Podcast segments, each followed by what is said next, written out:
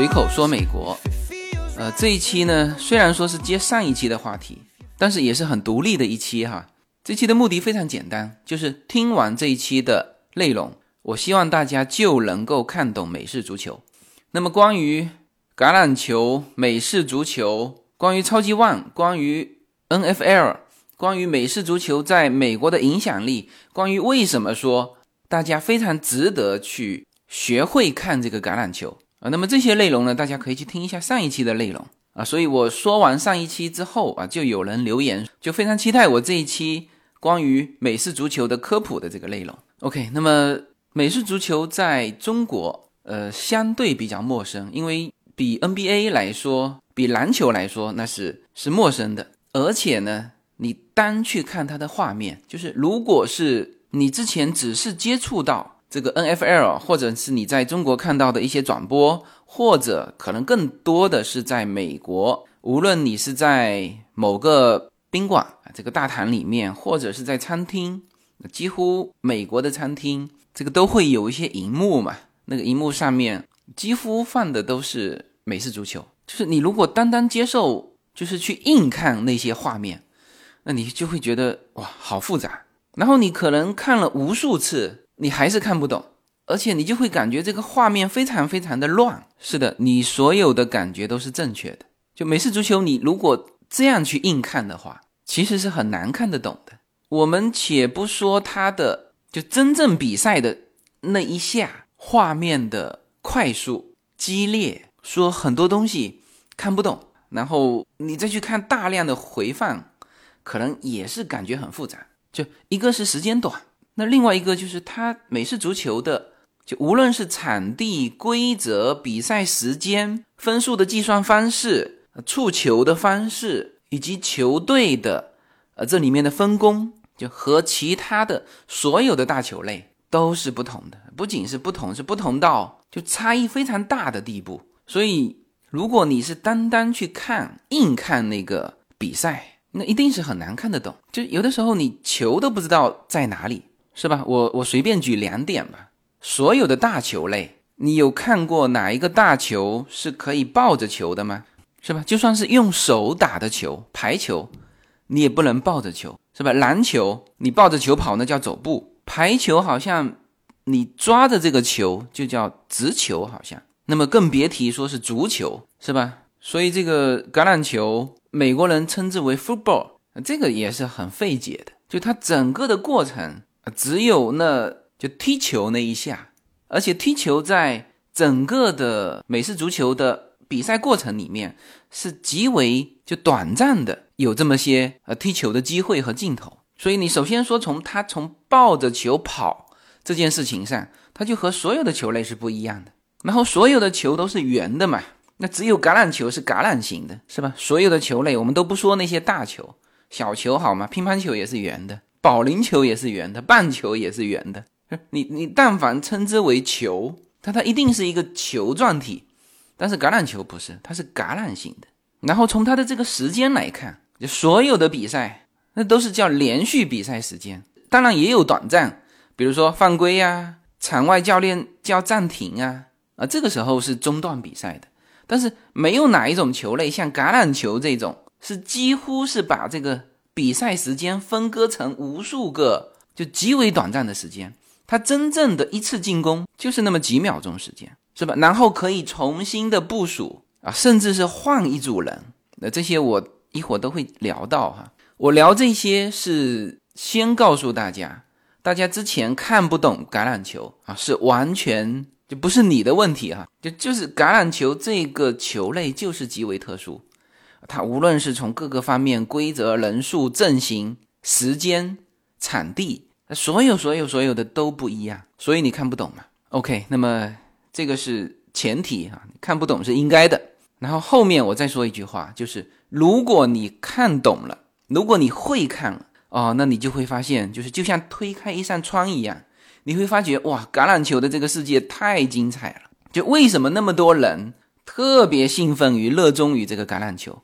啊，为什么说四分卫是主帅？啊，为什么说这里面他的整个比赛就像古代的两军作战，阵地往前推进，一步一步推进，有奇袭，有反手反击。就你学会看之后，你就会发现这个之前别人说到的啊，什么橄榄球就像就像象棋啊，每个人分工不同，分工的非常细。就以前别人说到的美式足球、橄榄球是什么什么什么什么，你以前都无法理解的。那么你一旦学会了看橄榄球，你就会发现哇，原来之前别人说的都是真的。橄榄球是一个非常精彩的、观看性极强的一个体育赛事啊！这就是为什么橄榄球现在是会成为美国国家的第一运动。you wanna control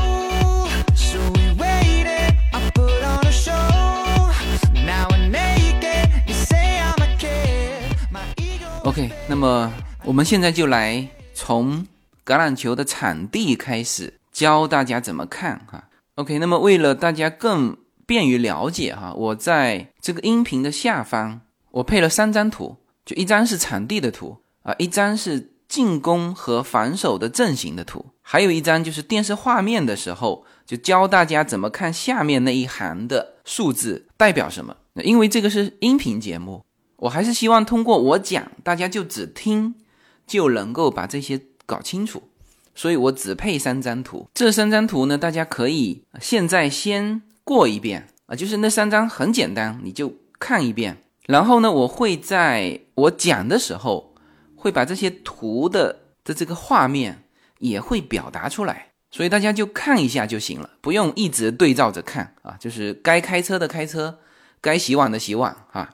首先是这个橄榄球的比赛场地，上一期我说过了，这个场地呀。我们有的时候从画面上看，觉得它非常大，其实它并没有比足球场更大啊，甚至就我的感觉哈，还要比足球场更窄一些。那么整个场地从半空中看下去，它是一个长度总共是一百二十码啊，这个一百二十码大概相当于一百一十米，宽度呢是大概接近五十米，就四十八米的这么一块场地。那么这里面最重要的。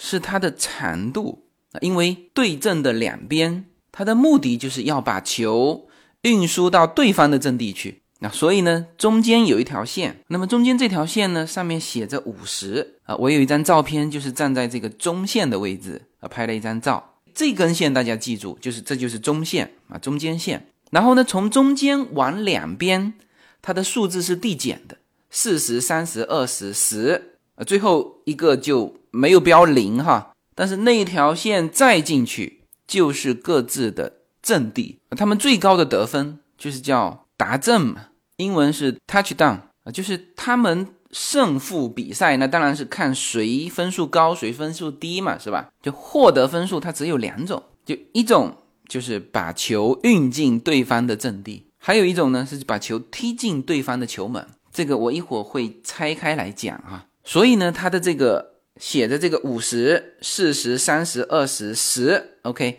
然后比如说十跟二十之间中间还有一条线，它就是每五码，记住了哈。从五十中线开始往对方阵地，总共是五十码，每五码它画一条线啊。甚至在比赛当中，这个电视画面的时候，它还有一条，就中间用电脑画了一条线。它这个码数是极为重要的，因为它比赛规则里就有一个非常重要的，就是你必须在四次进攻当中能够往前推进十码。如果你推进十码，那么你又获得一次四次进攻的机会。所以它的这个赛场哈，这个整个的球场，它要画这么一根一根的的这个线啊，从中间场五十一直画到对方的底线。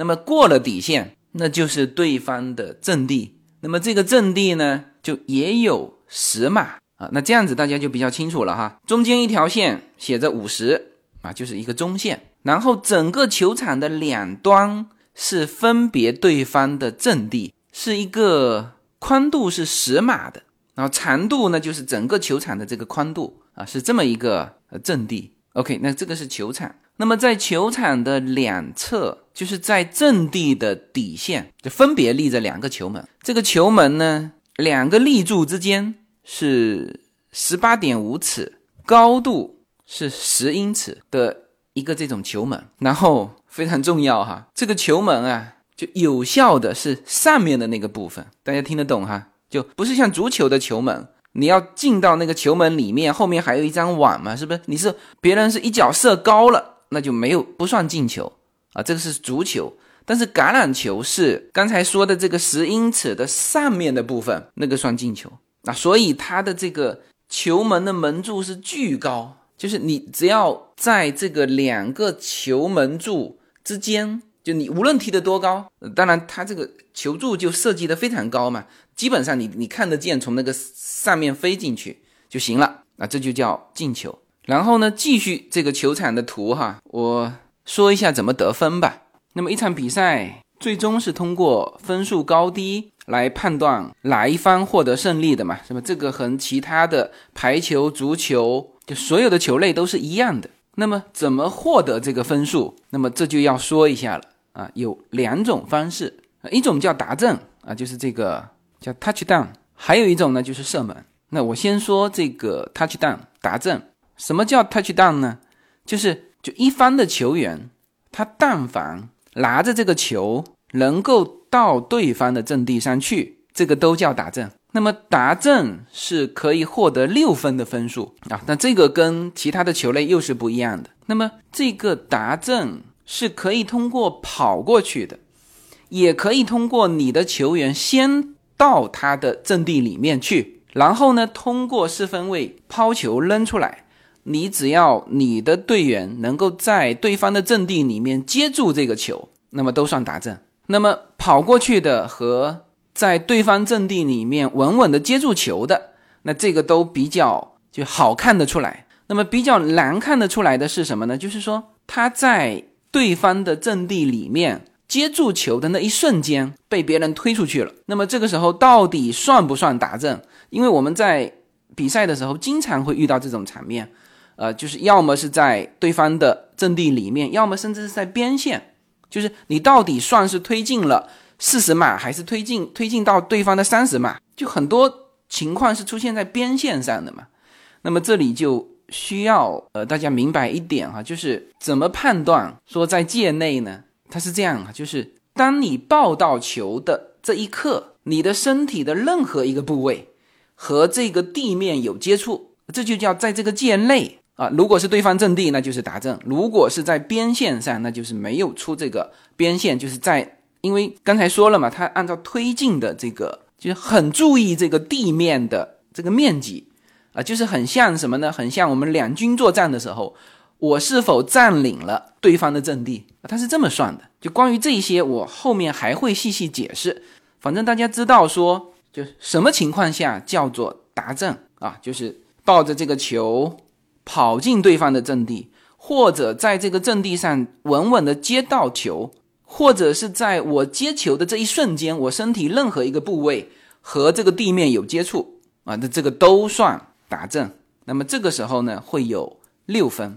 那么我们经常有的时候看，哎，这个达正好像拿到的是七分。是的，除了达正的这个六分之外，它还有赠送这个附加分。那么附加分有两种方式啊，一种就是你就直接踢球啊，就在对方的前沿这里，你就把球。踢进去，那这个是比较好踢的嘛，因为距离非常近啊，就几乎所有的达阵的一方都会选择这种方式，我就很稳的减一分。那当然还有一种方式是你还可以继续打阵，但是这一种就是说会会有风险，一种就是我可能达不了正，是吧？那就是这一分就没了嘛。那么而且呢，还有可能被别人断了球往回做这个防守反击啊。但是你如果是再次打正，那给你的是两分。那么这种情况，除非是遇到比分很焦灼的时候，呃，可能我硬要拿着两分，否则的话，基本上会选择拿一分。所以我们正常看到的是说打正了啊，基本上就是加七分啊。实际上它后面还有一个附加分的那个踢球的那一下，你把那个一分抓加进去，那就是七分啊。这是打正的。那么还有一个就是踢球，就理论上。你可以在任何一个地方，你踢球，只要能够踢进那个门，他都给你三分。但是呢，这个球场很大啊，基本上是在二三十码的地方才会去踢球，而且这个踢球是就不是在比赛的进行当中去踢哈，是你作为这一次的进攻，就是很明确把球放在这个位置踢啊。这个情况是一般情况是推进到对方的二十码到三十码的这个距离的时候，呃，会采用这种得三分的方式。那因为现在说的是得分，我回头会具体展开，就什么情况下他会去踢这个球。如果为什么说太远他不去踢这个球？或者说他已经到二三十码了，为什么不去达阵啊？这个我一会儿会在这个这个研究阵型的时候跟大家呃再具体的展开聊。所以呢，这里面就大家记住，橄榄球的得分两种啊，一种是射门得三分，一种是这个达阵得六分，然后再给你一次机会，你可以选择是。射门，那这个时候射门就只得一分，就是附加分的一分。你也可以选择再打一次正，那就是给你两分。那么，所以有人说今年的这个超级旺啊，是最无聊、最没意思的、最不精彩的一次超级旺。那么你从分数就可以看得出来，十三比三，那一个是分数很少嘛，而且它进入到前三节的时候是三比三。那么你从这个分数也可以看得出来是怎么构成的。啊，三分大家很明确，就是一定是射门射的，是吧？然后另外那支球队的十三分，那肯定是三分、三分、七分是这么构成的十三分，也就是说有两次射门、一次达阵和一次的附加分一分，啊，就是这么构成的。OK，那么这个是是怎么得分？随口说，美国的听友大家好，我的新书《平行美利坚》目前已经在当当网、京东等各大网站均开始正式发售，同时在电子书 Kindle 上也已开始发售。那么这本书是随口说美国的第一本书，也是我个人第一本书。拨开迷雾看美国当下，中美两国恰是两条平行线。只有穿梭其中的人才能看清一切。希望大家支持这本书，现在就可以立刻在网上下单购到这本书。谢谢大家。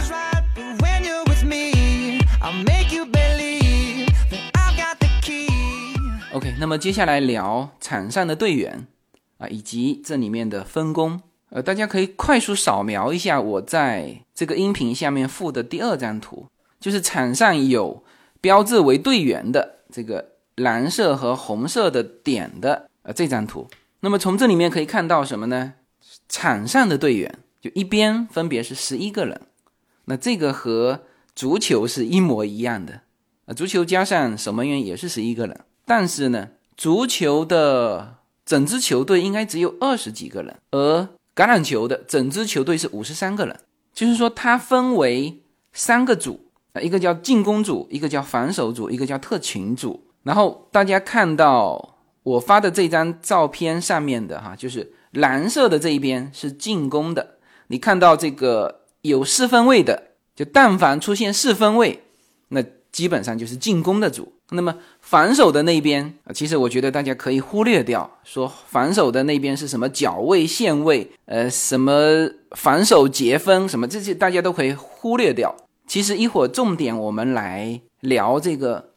进攻组的这个角色啊就可以了，因为防守的他其实只要把进攻的球员按在地上就行了，而进攻的他是有不同的功能啊，有一些就是有一些动作只能由某些这个角色的这个队员来做的啊，比如说外接手只能由他们来接球，就后面的跑位啊，在这张图里面是显示成叫全位和半位，其实它就是跑位啊，他们是只负责。拿着球跑的，像《阿甘正传》里面的那个阿甘，你就整场就没有看见他去做接球的这个姿势，他不可以接球，就接球只能由外接手去接。所以我们一会儿会具体展开这个进攻组的各个角色，呃，这是要展开的。而防守组大家可以忽略掉，就是他把进攻的球员给阻挡在那边，给他摁在地上就行了。所以你从这张图上，首先说。场上队员是十一个，而整个球队是五十三个，因为它要分成进攻组、防守组跟特勤组。呃，这里面是完全分开的哈，就是进攻的时候是呼啦啦十一个人全部是进攻组，那么对方进攻的时候，那么是全部换下来，防守的队员上，然后特勤组是管踢球的，还有这里面的一些呃替补啊什么的，所以说整支球队是无比的庞大，是五十三个人啊，然后再加上什么教练啊，这个场上的这个医疗队呀，所以整支的这个橄榄球队就走出来的时候，真的是像一支军队，它人数够多啊，应该目前为止没有哪一个球类有橄榄球这么多的一支队伍有这么多人，所以我们经常在。美国看到很多学校这个橄榄球队集中训练的时候，那是呼啦啦一片人。好，我们现在就具体的就回到这个每一个队员的角色。呃，当然在其他的球类上，就比如说足球，有前锋、前卫、后卫、守门员，是吧？这个也也比较明确。但是相对来说，就后卫你也有见过进球的嘛，是吧？啊，甚至这个守门员也进过球。就是比如说发角球的时候，守门员上去冲顶，他进球也算。但是呢，相对来说，橄榄球里面它每一个角色的功能是非常清楚的。所以呢，我现在要把这个进攻组的每一个，我来给大家说清楚。我发的第二张图其实可以把它竖起来看。那我本来是放一张是纯粹进攻组的一个阵型，就是上面是敌方阵地。下面是我方阵地的这种图，但是我们经常看到的电视画面，它是横着拍进去的啊，所以我就用了呃现在给大家看到的这张图。但如果大家把它竖起来啊，那就看得更清楚这个进攻的阵型，就是等于是在我方的球门的位置看出去就推进的阵型哈。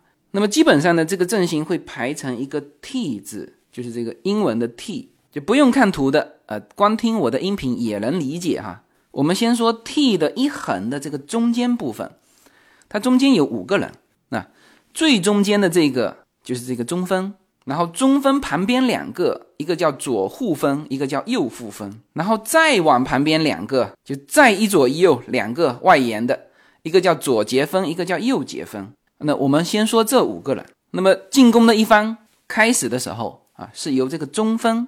拿着球往后传给四分卫，就四分卫就正好站在他的后面。这个中锋啊，除了把球传给四分卫之后，他的功能就和他这个左手的两个人和右手的两个人，包括他自己加在一起五个人的作用是一样的了。就只有一个作用，就是狠狠地拦住就扑上前来抢球的对方的这个防守队员。就有的时候你看。这个电视画面哈，就是特别是在半空中拍他们的这个队伍的时候，就是这五个人就像就是半圈的这个钢铁堡垒一样。这五个人往往是什么？是球队里面最强壮的人，就是看上去像绿巨人那样子。如果你有五个绿巨人挡在这个前面，就是任凭对方多少人冲，他都冲不进来。就他把手张开嘛，五个人一起把手张开，就形成了一个半圆。保护谁呀？保护后面的这个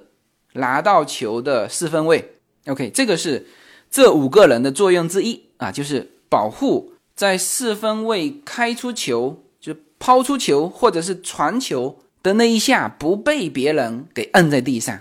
那对于防守队员来说，你这时候一旦传球，他要做的就是就是不惜代价的往前扑，就是直接会扑到你的四分卫。把你四分卫按在地下，擒拿在叫擒贼先擒王，经常会出现这种情况，四分卫被按在地下，而进攻组的这五个人啊，就要像五个绿巨人一样，狠狠地挡住外面的这个呃这些对方的防守队员。好，那么这个是第一排的五个人，中间的这五个人。那么在第一排，就是这个 T 字横的这个一左一右，分别有两个人。他都叫接球手，有的叫外接手，反正就是接球的。这两个人呢，一旦进攻正式发动的时候，他们的作用就是往对方的阵地跑啊。当然会有人，对方会有专门的一个人拦着他，但是他跑的时候很灵活嘛，是不是？他可以穿插，那对方防就防得很累了。这时候他手上没球，但是呢，他的功能就是要接住四分卫抛来的球。就如果是在自己的这个阵地往前推进的话，那么四分卫一下子是很难以把球抛到对方的正区里面的，所以就分两种情况哈，就是一种就是离对方的那个打阵比较远，那么这个时候两个接球手就啪往上跑，然后呢，这个时候看四分卫把球扔给谁，他接到球之后还能继续往前跑啊，所以这个接球手是既要首先你当然得接得住球哈，接住球，然后还要躲开对方的层层的围堵，把球送进对方的这个阵地，形成一个打阵，形成这个 touch down。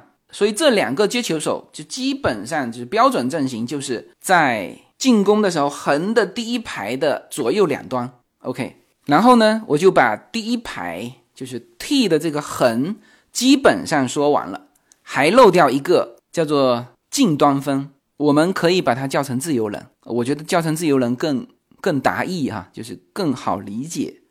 那这个人我暂时先放下，反正大家知道，正常站成一排的。就是有这八个人，中间五个刚才说过了，就在前面堵住扑来的对方的防守队员去抢球的，哎，就保护住这个四分卫。两端的接球手就是往前跑去接住四分卫抛来的球，并且把这个球送入对方阵地啊，这两个是进攻的啊。那么还有一个就是那个近端分自由人，我最后再说。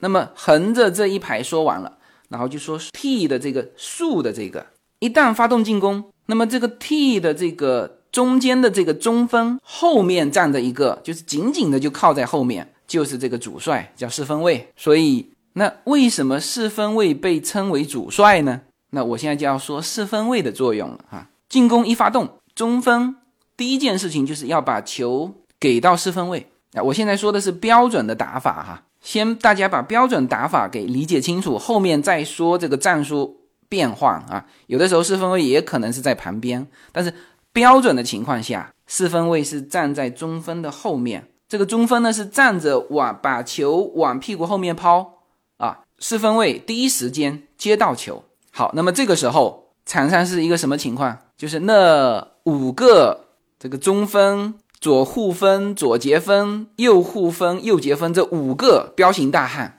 就死死的就守在前面。是吧？那这时候球就到了四分卫手上，而与此同时，两端的接球手也就歘往对方的阵地跑了吧？是吧？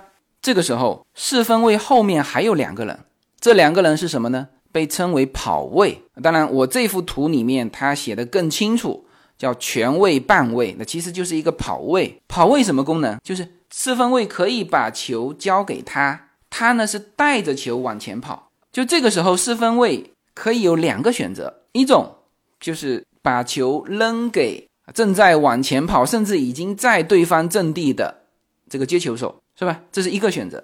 第二个选择就是往后把球给到跑位，让这个跑位呀抱着球往前跑，因为不是每一个机会都要去达阵的嘛，是吧？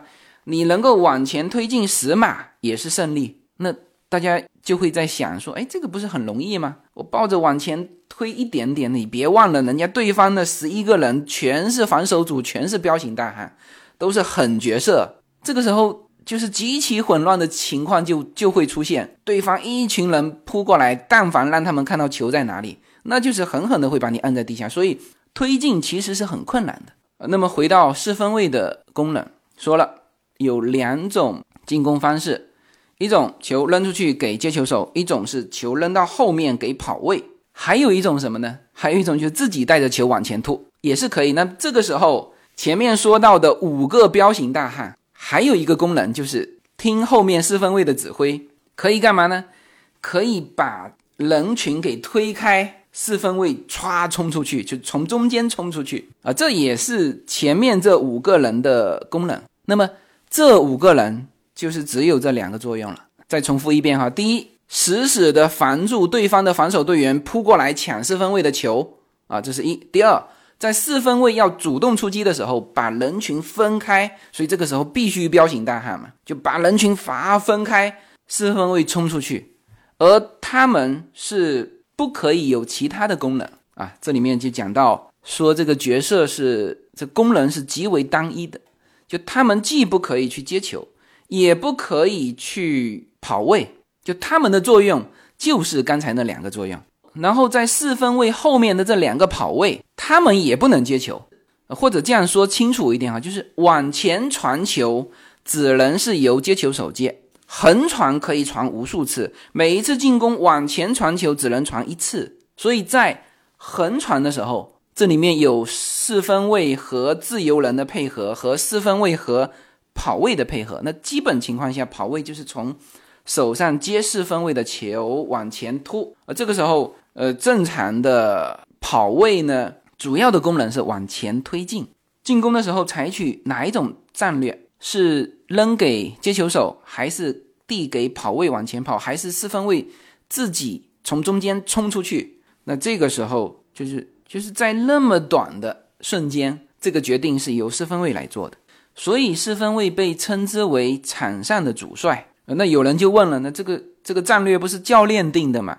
是的，呃，教练可以在场外，甚至是用一个。通讯系统，就是四分卫他的头盔里面藏着一个耳机，他可以听到教练给他的声音，但是他不可以回复给教练哈，他可以听，但是呢，最后这一下的决定是由他来做。这个时候也有一点就是将在外，君命有所不受。为什么这么说哈？就是他有很多假动作。我刚才说了哈，正常的我们说往前推进三种方式，哎，接球手、跑位和中分自己突。但他在这个过程当中会有可能会有很多假动作。那我昨天晚上就给叶子看了一个进攻的场景，就很有意思。中锋把球给到四分卫，四分卫迅速做了一个地球的姿势，给到第一个跑位，就是这个全位。然后呢，这个这个第一个跑位从右边歘就跑出去了，然后一部分对方的队员就。就看着他跑出去追过去了嘛，一追过去发现他手上根本就没球，这这是一个假动作。然后呢，这个时候四分卫又把球给到第二个跑位，那么第二个跑位从左边歘又冲出去了，然后一群的这个对方的这个防守队员又跟着这个跑位冲出去了，呃，冲了一半又发现这个跑位他妈手上也没球，是吧？那这一下就调动了两批对方的防守队员就。就从两边就分开了嘛，那这个时候四分卫可以自己看到空单嘛，他就自己往前突。那也有的就是把球就直接扔给了这个外接手。那么这种的瞬间，因为他得判断啊，就比如说哈，比如说如果现场动起来的这个这个时候，大部分的这个对方的防守队员是被第一个跑位吸引走了，那么他这个时候就可以把球给到第二个跑位。那如果第一个啪从左边跑出去，没有吸引住别人，或者说这个假动作做的不像，只吸引了几个人，那他就有可能在做第二个动作，是吧？他需要两个假动作换开对方的队员，而这个时候他就没法去，呃，执行教练说给他啊，你应该怎么？这时候就全部真的是叫做将在外，君命有所不受，这个战机是千变万化，而这个时候他得看啊，这个接球手。是否跑到了对方的阵地？然后这个接球手，他接球手是在不断的运动的跑的，他不会停在那边等着这个球嘛？是不是？他一旦停在那边，对方的那个脚位就上去去去拦截他了嘛？那他要在非常非常快的灵活的跑位的时候拉出空单，这个时候四分卫觉得前面的机会更好的时候，他就会把球往接球手那边扔。那如果接球手也被对方防住，那这个时候呢，他就应该要抱着球自己往前突，能突十码是十码，是吧？这个就是一个为什么四分卫是主帅，然后一个标准的一个进攻的阵型。好，那这里面呢就把这十个人全部的功能全部都说清楚了，是吧？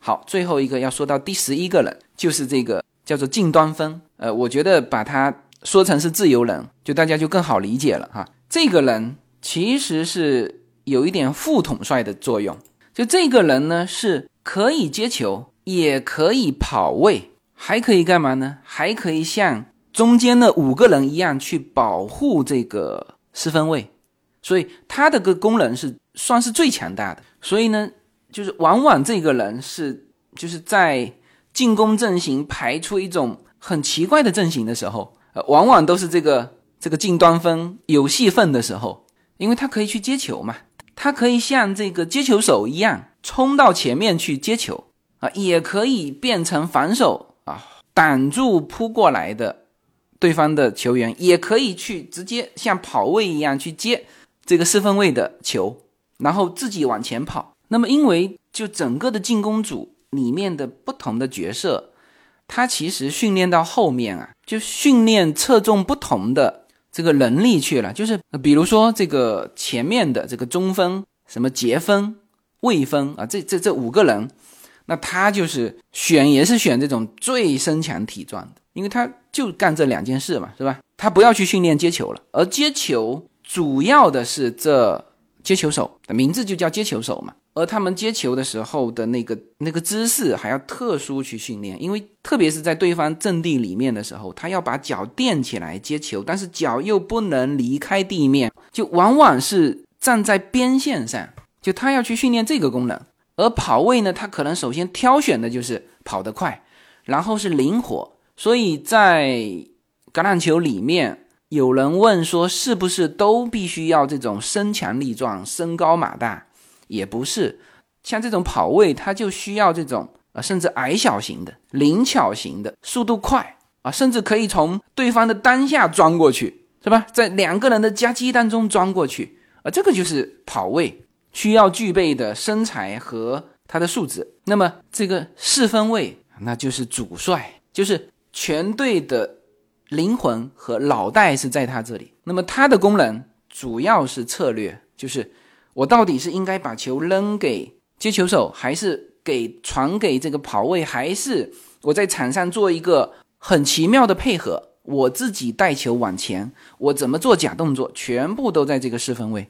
然后他要和刚才说到的这个自由人、这个近端锋啊，也叫边锋，他们之间去搞一个很奇妙的配合啊，甚至有的四分卫就在旁边，前锋传球传给边锋，边锋来一个横传给到四分卫，四分卫这个时候才旁边发动进攻啊，可传可跑可自己带球，是吧？啊，那么甚至我还看过一个这个很精彩的假动作配合哈，什么呢？就是他最后一次进攻机会，就是就正常进攻方如果不丢球的情况下，有四次进攻机会。那么正常最后一次进攻机会会用踢球的方式，就是把球大脚的开到对方的阵地。那么球落地的那个点是作为对方进攻的，就对方只能在那个地方发动进攻嘛，是吧？所以一般情况下，最后一次就是进攻的第四次机会的时候，会用踢球的方式。远远的开到对方的阵地去，那我就看过一个，就是非常奇妙的配合。就正常情况下，如果你是踢球，那这个时候要换上特勤组的人，一个就专门放这个球，就是也是一样的嘛，就是中锋把球往后一扔，那么就传到这个放球手的手上的时候，放球手要很稳的把这个球放在这个踢球板上，然后呢，由后面。迅速跑上来的这个专门的踢球员，就啪一脚把这个球踢到对方阵地去啊！那么我就看到一个这么这么一个精妙的配合，什么呢？他做了个假动作去放那个球，然后那个踢球的那个人，这肯定是配合过的嘛，冲上来这个姿势做得非常漂亮，啪一脚踢出去，所有的人都在看，哎，球往后面飞的时候，其实没看到球，然后等他们回头再看到的时候，就是扶球的那个人。已经带着这个球往前突了，是吧？这也是一个很精妙的呃一种配合，就是你远远不知道进攻的这一方他到底用哪一种策略，总之他能够往前推进，他就胜利了。那么这里顺便再说一下他的这个这个球队里面的这个角色分工到多细哈？就踢球的人，他就分为弃踢员和踢球员，什么意思哈？就一种是叫大脚解围，就是比如说。我的第四次进攻的机会是靠我方阵地比较近，这个时候我需要大脚解围，那么我就需要一个什么人呢？就是踢得特别远的，那这个就叫弃踢员，就是我不要这一分了，因为下一次的球权就转换了嘛，就是你们进攻了嘛，那我就开得越远越好，我也不需要准头，是吧？那么另外一种呢，就是我已经到了你的二十码、三十码的距离，我准备射门的，那这个时候那个人叫踢球员。那他就要有准头，他要负责得分的。那所以，单单特群组，你看这里面有刚才说到的弃踢员、踢球员、开长球的这个球手、扶球员，就是刚才说到的那个做假动作的那个家伙，这个往往是叫做候补四分卫来做这个扶球员。还有什么开球回攻手，就是负责接住对方开过来的球往回跑的，还有这个叫弃踢回攻手，因为你弃踢的话，踢出去，对方如果把球接住不落地的话，他可以抱着球就继续再跑回来的，就这个就单单特群组就分得非常细啊。然后防守的队员他又分为防守线分，就是在最前面的那几个人，然后还分为什么？线位、防守后卫、五分位、十分位、防守四分位，它就分得非常非常细。但是防守的我就不想再展开了，展开就乱了哈。就是大家其实看球的时候就看进攻的策略就够了啊。防守的反正他们要做的事情就是把进攻的球员按在地上。好，那么这个是就主要的这个阵型和球员的分工啊。我说的是主要的哈，剩下的我觉得可以忽略，因为因为我怕讲乱了哈。没有什么能够阻挡，没有什么可以阻挡对自由的向往。大家好，这张专辑的播出时间是每周一周五的下午，每周两期，不见不散。现在大家除了收听我的音频节目之外，还可以加入我的微信公众号，公众号的名字是无限空间，这是一个。跨越中美的自由连接的社群，大家可以通过这个公众号找到您所在的城市或者是您喜欢的微信群，加入随口说美国的社群。同时，也在这个公众号里面啊，已经建成了随口说美国的 IP 矩阵，名字叫做星辰大海。在这里面呢，大家可以听到更多的跨境主播为您分享的更多的跨境内容。当然，您如果希望随时能够追踪到随口说美国的各类信息。您还可以登录新浪微博、今日头条、抖音去搜寻“随口说美国”。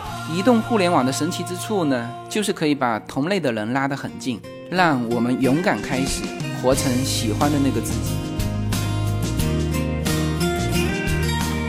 OK，那么我们最后来到第三张图，呃，这张图大家可以快速扫描一遍哈。重点就是看下面的它这一条数字，那么我将通过这些数字显示的内容，来把这个比赛时间和每次进攻的这个试次机会啊，以及攻守之间的这种转换的一些规则，给大家说清楚哈。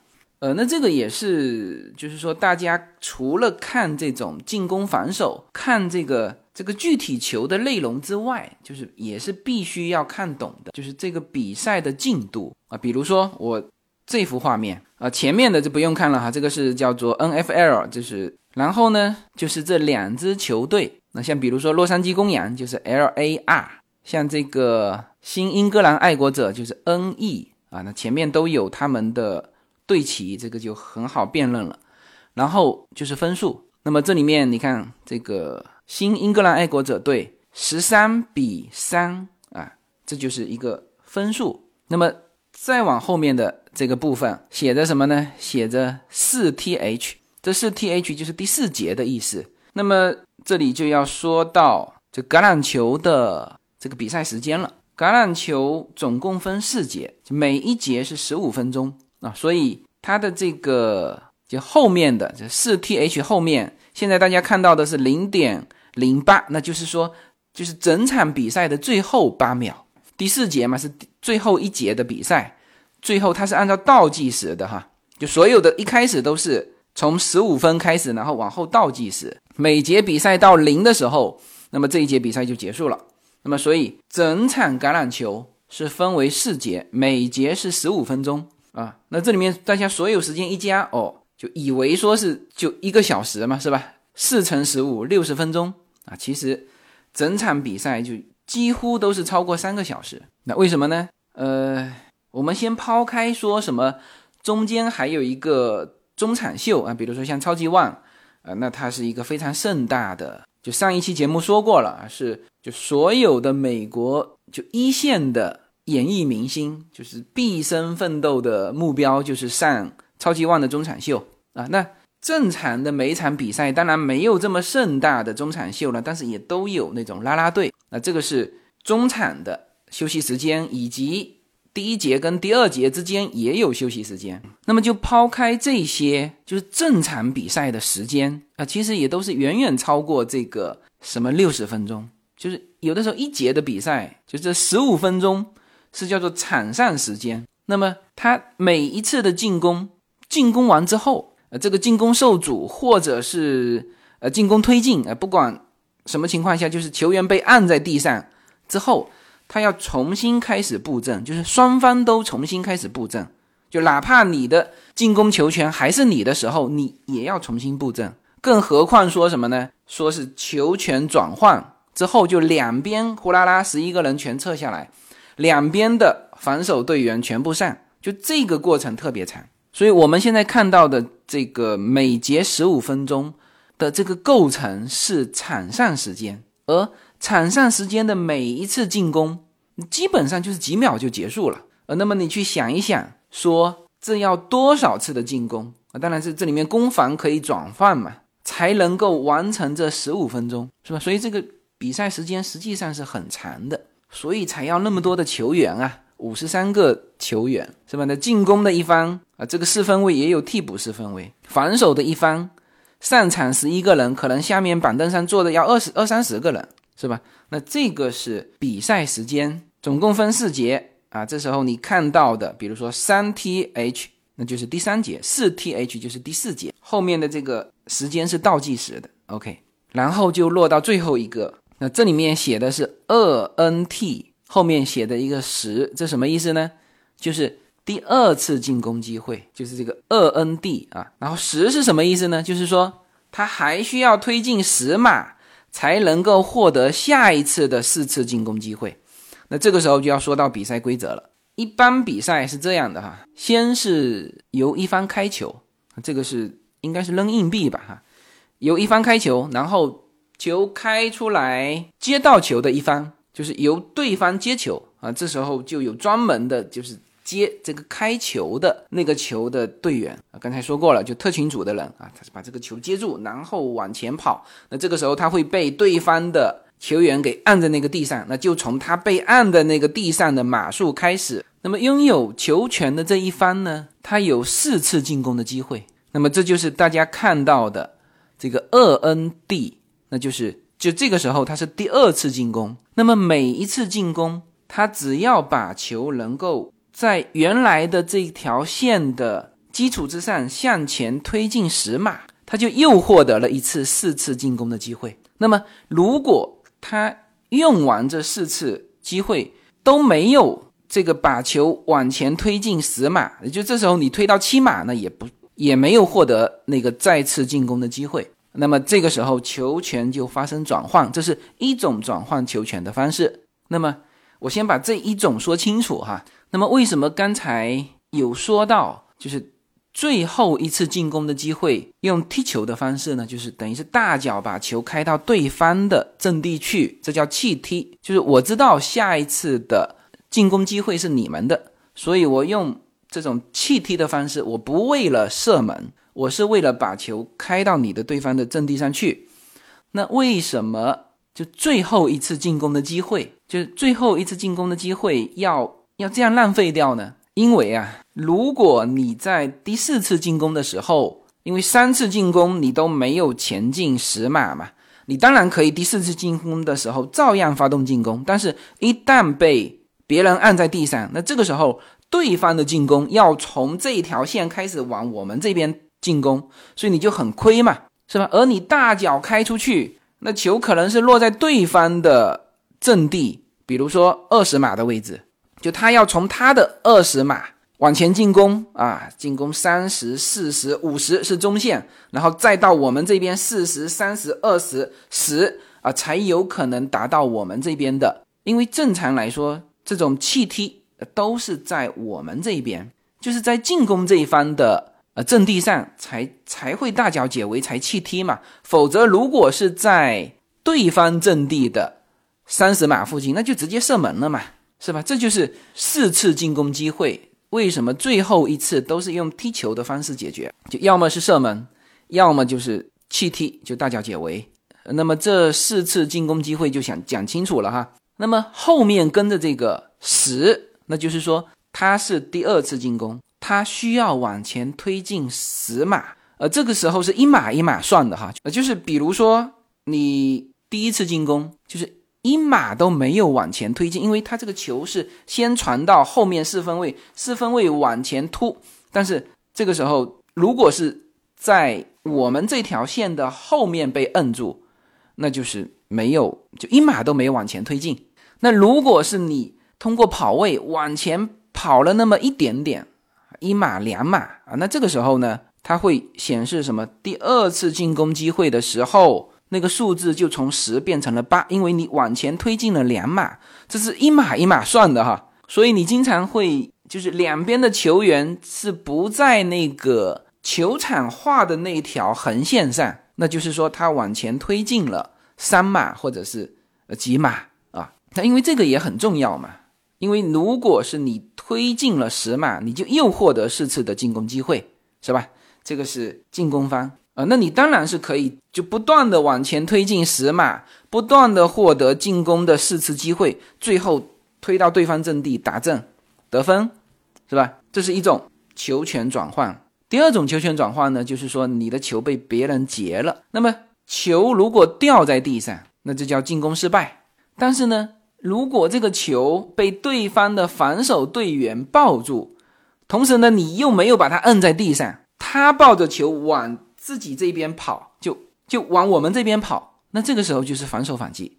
这个时候发生两件事情：第一，球权转换，就下一次进攻是他们的进攻了。就哪怕你只用了一次进攻机会，球就被别人拦截掉，那这个球权也就转换了。那么同时还造成一个情况，就是他会往我们这边推进。所以我们经常看到，比如说开场的时候，啪一个大脚踢到对方的。领地，结果球呢是被对方的就专门接开球的那个球员接住球，那然后他就抱着这个球往往我们这边阵地跑，最后跑到我们的阵地里面啊，那这个时候就被对方给 touch down 了，好吧？那么这样呢，就通过三张的图，就基本上把这个美式足球的规则怎么看，基本上说清楚了。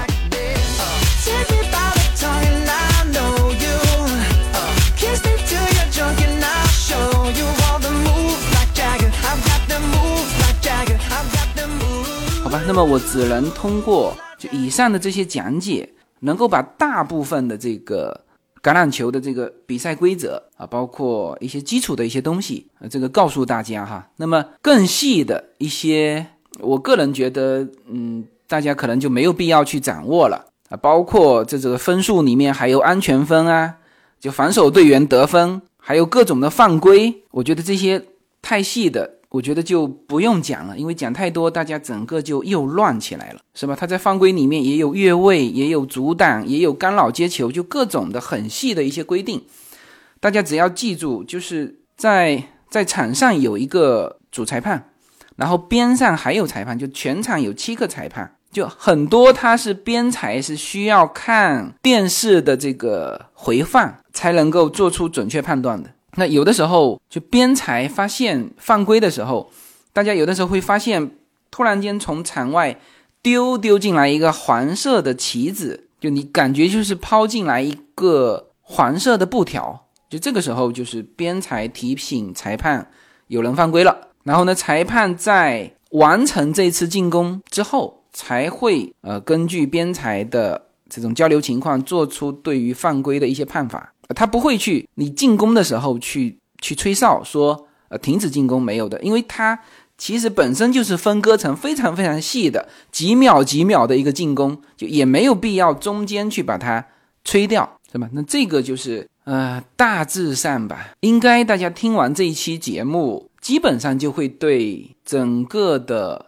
橄榄球的这个规则就懂了。然后听完之后，大家再去看这个橄榄球，我相信大家就能看得懂了。呃，如果看不懂，再听一遍，好吧？那么这一期就从头到尾都是满满的干货哈。但是呢，橄榄球也的确是比较复杂，很多到美国很久的这个移民啊都看不懂啊。但是还是开头时的那句话哈，这是一个非常精彩的运动，的确是非常复杂。但是一旦你看懂之后，你立刻就会觉得哇，这项运动真的好精彩。你有的时候从那个画面上看的时候，就进攻方四分卫的那个位置，他真的就像一个主帅。所以呢，在美国这个四分卫，那绝对是叫体育明星。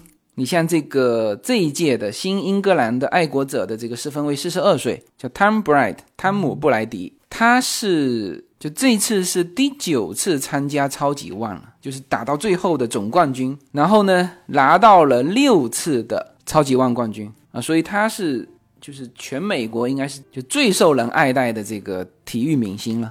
那他老婆是就是那个很著名的的巴西顶级超模，原来莱昂纳多的老婆。好吧，那么希望通过这期的节目，大家能够看懂美式足球。这个特别是对于已经在美国的朋友们啊，这是一件很重要的事情。好吧，那么这期节目就到这里，好，谢谢大家。gotta make me smile.